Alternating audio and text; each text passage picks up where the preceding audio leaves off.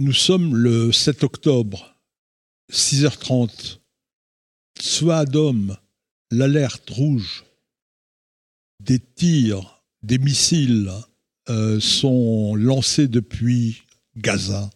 Igal Cohen habite dans le tout petit kibbutz Niram. Il y a à peine 684 euh, personnes qui résident dans cette communauté. Niram est à peine à 500 mètres de Gaza. Igal a 78 ans. Il est réveillé en sursaut par l'alerte. Sa femme a dit de bouscule. Dépêche-toi, on doit entrer dans le mamad, la chambre blindée. Mais Igal et Adi entendent quelque chose d'anormal. Ce sont des coups de feu. Ça doit être sale. Mais il n'y a plus de courant. Impossible d'allumer la télé ou Internet pour savoir ce qui se passe. Tout d'un coup, le téléphone sonne. Un des enfants de Igal et Adi les prévient. Le Hamas est sorti de Gaza. Il attaque des kibbutz. Il attaque des bases militaires. Les terroristes sont aussi arrivés à Niram.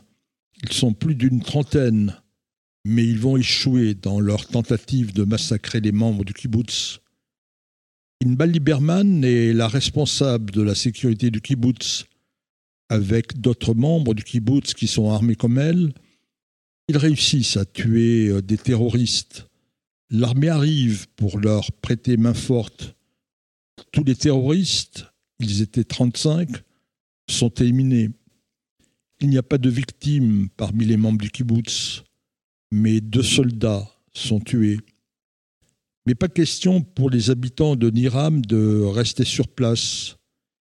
Igal Cohen et sa femme sont évacués à Tel Aviv et il ressent une impression de déjà vu, de déjà vécu, 75 ans plus tôt, en 1948. Igal Cohen est né au kibbutz Niram en 1945. Il a été fondé en 1943 par des juifs de Bessarabie, l'actuelle Moldavie. Parmi les membres fondateurs, il y avait les parents de Igal. 14 mai 1948, David Ben Gurion proclame l'indépendance, mais les Arabes attaquent aussitôt Israël.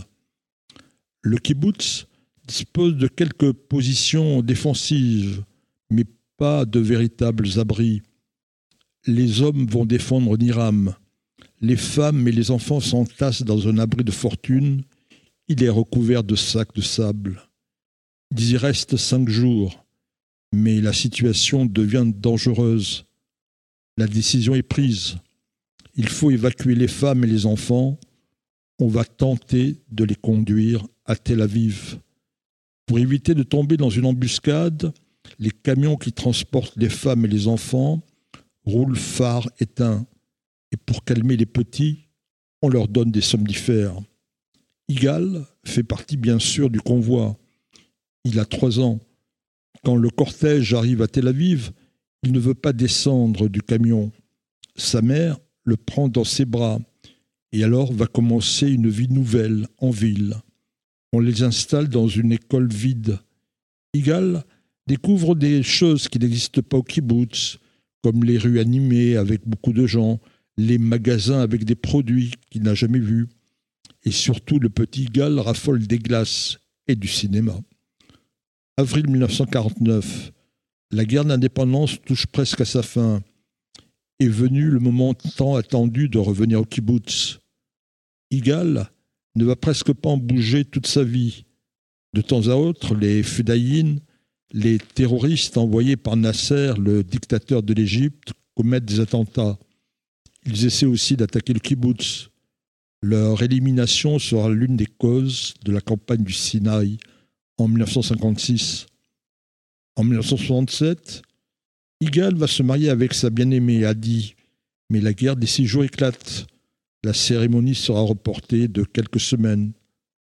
Tout en continuant à vivre au kibbutz, Igal devient cinéaste et journaliste. Aujourd'hui, Igal est le responsable des archives du kibbutz Niram. Il va pouvoir malheureusement les compléter avec des documents et des photos du 7 octobre. le kibbutz Niram a été miraculeusement épargné par les massacres. Mais Igal est allé trop souvent à des enterrements d'amis de kibbutz voisins. Et maintenant, Igal Cohen explique Niram, c'est chez moi. Le kibbutz va changer, bien sûr, mais ce n'est pas seulement le kibbutz, c'est le pays tout entier qui va changer, j'en suis certain.